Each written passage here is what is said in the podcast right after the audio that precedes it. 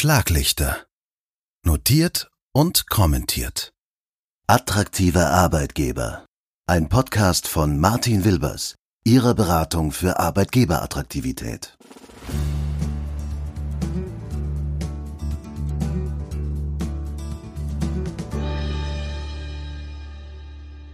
Moin zusammen und grüß Gott miteinander. Herzlich willkommen zu dieser Ausgabe unseres Podcasts. Wir haben uns dazu entschieden, ein paar mehr Formate in unseren Podcast aufzunehmen. Eines davon ist das heute, nämlich die Schlaglichter. Also das ist quasi jetzt die erste Episode davon. Mit den Schlaglichtern möchten wir einfach aus äh, Blogs und aus Newslettern so das ein oder andere Thema herausnehmen, das mal kurz vorstellen und auch aus unserer Sicht natürlich ein bisschen einordnen und kommentieren. Das werden immer so zwei bis drei Themen sein. Entsprechend werden diese Ausgaben im Zweifel auch einfach ein bisschen kürzer als unsere Fachbeiträge. Und äh, was wir natürlich auch machen möchten, ist, dass wir zukünftig ein paar mehr Interviews mit aufnehmen. Dazu werden wir sozusagen ähm, mit ein paar ganz spannenden Menschen sprechen. Wir haben als erstes zum Beispiel äh, jetzt denke ich in der nächsten Ausgabe gleich.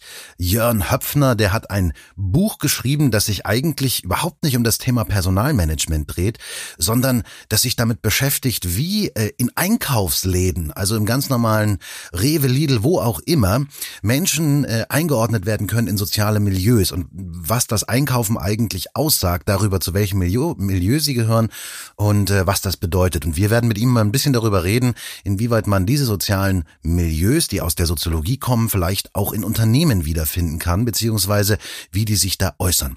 Außerdem sprechen möchten wir mit Chris Arendt, der äh, ist ein SEO-Experte und mit ihm möchten wir ein bisschen darüber reden, ähm, was denn SEO natürlich auf der einen Seite ist, aber wie sich dieses Thema auch im Personalmanagement niederschlagen muss, zum Beispiel mit Blick auf Karriereseiten und ähnliches. Mal schauen, was er da Spannendes zu erzählen hat. Das sind also so die nächsten beiden Interviewformate, die wir anbieten. Aber kommen wir an dieser Stelle zunächst einmal zurück zu den Schlaglichtern, zur Ausgabe eins der Schlaglichter. Und da haben wir zwei Themen, die ich ganz gerne ein bisschen vorstellen möchte, nämlich einmal das ganz spannende Thema Vertrauensurlaub, also quasi das Freinehmen wann und so oft auch das Herz begehrt sozusagen.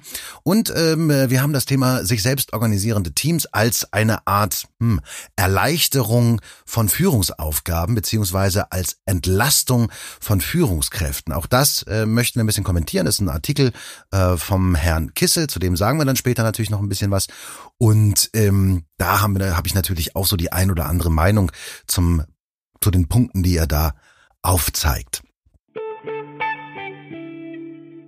Kommen wir aber zum ersten Thema, äh, der Vertrauensurlaub. Das Schaffen von Werten, die tatsächlich das Herz von Mitarbeitern treffen, das hat ja jetzt nicht nur etwas mit dem Geldbeutel zu tun. Das habe ich ja auch an anderer Stelle in diesen Podcast-Episoden immer mal wieder anklingen lassen. Natürlich muss sich ein wirklich attraktiver Arbeitgeber um eine ganze Menge mehr kümmern, sozusagen. Und dafür gibt es ja unser EVP-Wheel, das man sich für den ersten Überblick gerne nochmal äh, zu Gemüte führen darf, wenn man möchte. Das findet man bei uns auf der Homepage unter www.martinwilbers.de. Da kann man sich das mal anschauen und da haben wir zusammengestellt, ähm, was denn eigentlich so das Thema Arbeitgeberattraktivität inhaltlich ausmacht. Hm, dabei gibt es Themen, die sich nicht nur in einem Feld der verschiedenen Arbeitgebermarkenkomponenten wiederfinden, sondern auch mit Blick auf andere Felder betrachtet werden müssen. Der Personalblogger Stefan Scheller hat zum Beispiel auf seinem Blog personalblogger.de unlängst eben ein Thema aufgegriffen, welches nicht nur eine Art neuen Trend darstellt, sondern gleichsam mindestens in zwei Markenfaktoren äh, sich äh, bewegt sozusagen, nämlich eben dieses Modell des Vertrauensurlaubs. Es ist ein bisschen wie äh, die Vertrauensarbeitszeit. Und die kennen Sie ja sicherlich alle schon. Und tatsächlich geht es darum, dass Mitarbeiter im Rahmen dieses Modells selbst entscheiden, wann und wie viel Urlaub sie nehmen. An anderer Stelle hatte ich schon einmal darüber gesprochen, dass es heutzutage sinnvoll ist, beim Gehalt nicht auf die geleistete Zeit, sondern auf das geleistete Ergebnis zu schauen. Der Vertrauensurlaub, aber im Grunde eigentlich auch die Vertrauensarbeitszeit verknüpfen sich mit diesem Gedanken. Stefan hat sich in diesem Zusammenhang nicht nur mit den Schwierigkeiten beschäftigt, die Vertrauensurlaub mit sich bringt, sondern auch mit einer Studie von Joblift, die 14 Millionen Stellenanzeigen analysiert hat und, wie er aufgeschrieben hat, festgestellt hat, dass Vertrauensurlaub in Deutschland derzeit von 132 Arbeitgebern angeboten wird. Folgt man der Studie weiter, so konnten Stellen mit Vertrauensurlaub im Angebot etwa doppelt so schnell besetzt werden wie Stellen, die dieses Modell nicht angeboten haben. Kleine Einschränkung, auf die Stefan hinweist, ausgewertet wurde nur die Dauer der Anzeigenschaltung, nicht aber, ob die Stelle auch tatsächlich besetzt wurde. Beim US-Unternehmen Netflix führte die Einführung des Vertrauensurlaubs zu einem offenbar höheren Commitment der Mitarbeiter, also einer höheren Mitarbeiterbindung und insbesondere mit dem stärker werdenden Ruf nach einer echten Flexibilität in Arbeitsverhältnissen ist der Vertrauensurlaub schon eine wunderbare Vorstellung, finden Sie nicht? Natürlich bringt das Thema eine ganze Reihe von Regelungsproblemen mit Blick auf das Arbeitszeitgesetz mit. Personalblogger Stefan führt hierzu unter anderem die verpflichtende Entgeltfortzahlung, den Versicherungsschutz bei Arbeitsunfällen und den Umgang mit Kündigungen an. Davon abgesehen aber ist das Modell des Vertrauensurlaubes genauso wie die Vertrauensarbeitszeit auch eine Frage der Unternehmenskultur. Nicht selten erntet man beim Thema Vertrauensarbeitszeit ein müdes Lächeln. Vielleicht haben Sie das auch schon mal erlebt. Denn dieses Vertrauen empfinden viele Arbeitnehmer in ihren Unternehmen oftmals eher als einseitig. Und mitnichten ist es so, dass Arbeitnehmer heute etwa nach 30 Stunden den Rechner auslassen und den Rest der Zeit ihr Privatleben pflegen, wenn sie gemessen am nötigen Ergebnis ihrer Arbeit für die laufende Woche eigentlich schon fertig sind. Denn aus Arbeitgebersicht folgt dann meist der Gedanke, dass dann ja noch 10 Stunden Luft ist und der Arbeitnehmer ganz offenbar nicht ausgelastet ist. Also einfach noch eine Schippe Aufgaben zusätzlich auf den Schreibtisch und fertig. Schließlich wird der Mann oder die Frau ja für 40 Stunden bezahlt. Es fällt schwer, vom so lange gelernten Muster der vertraglich vereinbarten Arbeitszeit loszulassen und tatsächlich nur auf die konkrete Ergebnisleistung zu schauen. Das aber wäre ein erster wichtiger kultureller Schritt, der auch in Sachen Arbeitgeberattraktivität ein kräftiger Hebel wäre. Beim Vertrauensurlaub, so schreibt Stefan, bräuchte es vor allem stärker sich selbst steuernde Teams, damit so etwas funktioniert. Wir kommen ja im zweiten Teil der Schlaglichter nochmal genau auf solche Teams zurück. Denn Abwesenheiten müssen untereinander abgestimmt werden, damit die Arbeit trotzdem funktioniert. Und es kommt dann letztlich zudem auf den Teamzusammenhang an. Gibt es viele Konflikte im Team, wird ein Vertrauensurlaub genauso schwierig umsetzbar sein wie auch eine echte Vertrauensarbeitszeit. Kulturell heißt das aber auch, dass Unternehmen in dem Fall mehr Vertrauen in das Engagement, die Motivation und die Leistungsbereitschaft ihrer Mitarbeiter haben müssen. In vielen Unternehmenskulturen finden wir heute aber eher einen Hang zur Kontrolle durch oben und Führungskräfte finden darin häufig ein ihnen auferlegtes Selbstverständnis. Trotzdem ist der Weg zu mehr Selbstverantwortung und auch Selbststeuerung gut, etwa mit Blick auf das Thema Digitalisierung. Dazu habe ich ja bereits an anderer Stelle von einem ganz interessanten White Paper erzählt. Selbstverantwortung und Selbststeuerung werden durch das Wesen und den Sinn der Digitalisierung gefördert. Die gesellschaftlichen Entwicklungen in den jüngeren Generationen lassen sich davon nicht lösen, sondern sie erwarten entsprechende Arbeitsumfelder von einem attraktiven Arbeitgeber. Stefan Scheller hat noch einige weitere Gedanken zum Thema Vertrauensurlaub aufgeschrieben. Ähnlich wie die stärkere Entwicklung von horizontalen Karrieren ist die Idee des Vertrauensurlaubs Teil einer modernen Arbeitgeberentwicklung, die man sich ansehen sollte – Ähnlich wie den zugehörigen Blick des Personalbloggers. Dazu lade ich ganz herzlich ein. Schauen Sie sich das gerne nochmal intensiver an und vielleicht ist das ja auch ein Weg, der für Ihr Unternehmen interessant sein könnte. Das zweite Thema der Schlaglichter, das äh, beschäftigt sich mit sich selbst organisierenden Teams. Man nennt sowas durchaus auch agile Teams.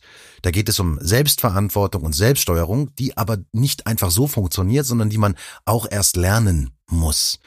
Wie gesagt, es ist ja ein sehr moderner Ansatz, ähm, wenn man so will. Also den gibt es noch gar nicht so lange, aber diese Überlegung passt natürlich toll auch zu dem, was die Digitalisierung in einem Unternehmen eigentlich bewirkt und bewegen kann.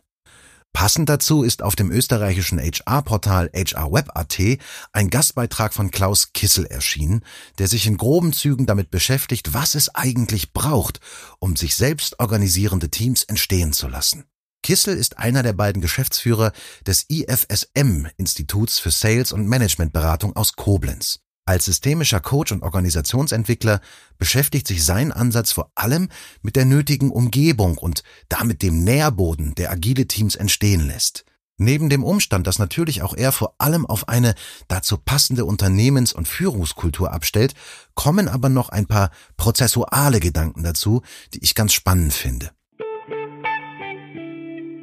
Kissel ist zunächst einmal der Auffassung, dass selbstverantwortliche Mitarbeiter und sich selbst organisierende Teams für jedes Unternehmen ein Gewinn sind, weil sie für die Unternehmensentwicklung in der VUCA-Welt unverzichtbar sind. Wer jetzt nicht so recht weiß, was die VUCA-Welt ist, dem sei an dieser Stelle kurz geholfen. VUCA, also V-U-C-A, ist ein Akronym, das in den 1990er Jahren in einer US-amerikanischen Militärhochschule entstand. Eigentlich ging es darum, die Rahmenbedingungen der multilateralen Welt nach dem Ende des Kalten Krieges zu beschreiben. Entsprechend steht VUCA für Volatility, Uncertainty, Complexity und Ambiguity. Zu Deutsch Unbeständigkeit, Unsicherheit, Komplexität und Mehrdeutigkeit. Der Begriff hat sich seitdem allerdings in das Wirtschaftsleben übertragen, denn die Welt von heute, die würde von vielen Unternehmern vielleicht nicht mit denselben Vokabeln, aber vermutlich mit einem ähnlichen Verständnis beschrieben werden. Kleine Randbemerkung an dieser Stelle, mindestens genauso passend ist, dass sich ein strategischer Ansatz für das wirtschaftliche Überleben unter solchen Rahmenbedingungen ebenfalls mit VUCA abkürzt. Dabei geht es aber um die Begriffe Vision, Understanding, Clarity und Agility. Übersetzt also Vision, Verstehen, Klarheit und Agilität. Treffend finde ich. Auch in Sachen Arbeitgeberattraktivität und Employer Branding übrigens, wenn man diese Themen inhaltlich erfolgreich mit Blick auf die eigenen Ziel- und Dialoggruppen angeht. Aber weiter zu den sich selbst organisierenden Teams. Kissel sieht sie als unbedingten Teil bei der Bewältigung heutiger Herausforderungen. Anmerken würde ich an dieser Stelle aber auch, dass die gedankliche und persönliche Haltung von Selbstverantwortung und Flexibilität, wie sie für sich selbst organisierende Teams im Grunde systeminhärent sind, gerade bei jüngeren Generationen gesetzt ist. Was ich damit meine ist, dass agile Teams nicht nur systemisch zweckdienlich für das Überleben eines Unternehmens sind. Vielmehr werden sich Unternehmen, die eine entsprechende kulturelle Basis nicht entwickeln, immer schwerer damit tun, ihren Personalbedarf zu decken. Denn die nachwachsende Fachkräftegeneration orientiert sich eher in Unternehmen, in denen Agilität nicht misstrauisch beäugt, sondern aktiv gelebt wird. Aber Kissel gibt noch einen anderen Hinweis, der so unfassbar naheliegend ist, dass man ihn beinahe übersehen könnte. Bevor man sich aufmacht und versucht, ein gesamtes Unternehmen zu agilisieren, sollte man sich fragen, an welchen Stellen welche Form von Agilität und Selbstorganisation überhaupt Sinn macht. In seinem Text erklärt er, dass aus seiner Sicht gerade Routineaufgaben, die nach klaren Standards erledigt werden, keinen großen agilen Ansatz benötigen. Hier würde ich jetzt einwerfen, das könnte durchaus schwierig werden, denn die Flexibilität und Freiheit, die einem Teil der Belegschaft gewährt wird, kann man dem anderen eigentlich nicht vorenthalten. Jedenfalls nicht ohne weiteres.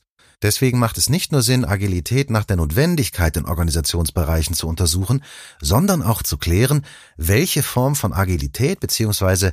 welche Ausprägungen es braucht. Jedes Unternehmen hat zwar Subkulturen, aber es erscheint doch eher fraglich, ob die Subkulturalität genügt, um Unternehmen nur in Teilen agilisieren zu können. Drei Voraussetzungen, die es braucht, damit solche Teams überhaupt funktionieren können, nennt Kissel außerdem. Erstens, die Teammitglieder müssen in der Lage sein, Verbesserungschancen eigenständig wahrzunehmen und zu nutzen. Zweitens, es braucht eine Vertrauenskultur rund um agile Teams, die hierarchie- und funktionsübergreifend herrscht. Drittens, alle nötigen Informationen, die ein solches Team braucht, um eigenständig entscheiden zu können, müssen den Mitgliedern zugänglich sein. Allein diese drei Voraussetzungen, die ich an dieser Stelle nur etwas verkürzt wiedergegeben habe, umrahmen in manch einem Unternehmen einen konkreten Kulturwandel. Wie schon an anderer Stelle oftmals betont, braucht so etwas Zeit, Durchhaltevermögen, aber auch den Willen dabei am Ende erfolgreich zu sein. Und das geht letztendlich nur, wenn man ein wirklich lohnendes Ziel vor Augen hat. Natürlich sollte die Zukunft, also das nachhaltige Bestehen eines Unternehmens an sich, schon ein lohnendes Ziel sein, aber es macht wirklich viel Sinn, das weiter herunterzubrechen und entsprechend auch an verschiedenen Stellen nochmal zu konkretisieren. Kissel sieht sich selbst organisierende Teams, das hatte ich am Anfang schon einmal kurz gesagt, als eine Art Arbeitserleichterung für Führungskräfte, also ein Entlastungsfaktor, wenn man so will. Zumindest zu Beginn eines solchen Prozesses wird es das aber aus meiner Sicht eher nicht sein. Aber auch danach wird die Rolle der Führungskraft aus meiner Sicht nicht leichter. Sie verändert sich und muss einen stärkeren Fokus darauf legen, äh, sich als Führungskraft im Sinne eines Mentoren, eines Coaches beziehungsweise eines Möglichmachers zu entwickeln, also ein tatsächlich modernes Verständnis von Führung anzunehmen. Führungskräfte mögen in sich selbst organisierenden Teams von außen betrachtet überflüssig wirken. Sie sind es aber nicht. Ihre Arbeit bezieht sich im Rahmen einer veränderten Rolle auf die Arbeit am System, es gilt immer wieder zu prüfen und zu optimieren, wenn sich Rahmenbedingungen verändern, die gegebenenfalls die Selbstorganisation von Teams gefährden. Führungskräfte müssen nach wie vor Sinn vermitteln, Ressourcen zur Lösungsfindung aktivieren, Konflikte begleiten, Strategien entwickeln und den Teams näher bringen und so weiter. Wenn mit der von Kissel benannten Entlastung die Verringerung operativer Entscheidungstätigkeiten gemeint ist, dann mag man ihm beipflichten. Leichter oder anspruchsloser wird eine Führungsfunktion durch sich selbst organisierende Teams ganz bestimmt nicht. Vielmehr, finde ich, ist es vorstellbar, dass Führen in solchen Systemen eine Herausforderung darstellt, die wirklich anders und auch sehr spannend ist. Das waren die Schlaglichter für diese Episode. Vielen Dank fürs Zuhören. Ich hoffe, Sie fanden das ganz anregend und vielleicht war ja auch so der ein oder andere spannende Gedanke für Sie dabei, wo Sie nochmal tiefer reinschauen mögen. Wie immer finden Sie natürlich die Inhalte dieses Podcasts auch im Blog auf unserer Webseite unter www.martinwilbers.de. Da finden Sie dann natürlich auch alle nötigen Kontaktdaten, wenn Sie Rückfragen haben oder auch Feedback geben möchten. Darüber würde ich mich ganz besonders freuen. Wie gesagt, das können Sie telefonisch machen. Sie können eine E-Mail schreiben, aber natürlich können Sie sich auch einfach in die diversen sozialen Netzwerke begeben. Da finden Sie uns dann auch. Und wie gesagt, ich würde mich sehr freuen, wenn Sie vielleicht Feedback für mich haben. Natürlich nehme ich auch gerne übrigens Themenvorschläge entgegen, wenn es da also irgendetwas gibt, von dem Sie sagen, da sollte der Wilbers mal reinschauen, das sollte er sich mal angucken und vielleicht auch mal kommentieren, dann immer her damit. Das mache ich sehr gerne. Freuen Sie sich äh, auf die nächsten Episoden. Anfangs hatte ich das erwähnt. Wir werden ein paar Interviews führen, aber natürlich wird es auch wieder längere Fachthematiken geben, die ich versuche einzuordnen und für Sie möglichst ja, nachvollziehbar darzustellen und Ihnen ein paar Tipps bei der Umsetzung zu geben. Ich freue mich darauf, dass Sie beim nächsten Mal hoffentlich wieder mit dabei sind. Bis dahin wünsche ich Ihnen eine tolle Zeit. Ihr Martin Wilbers.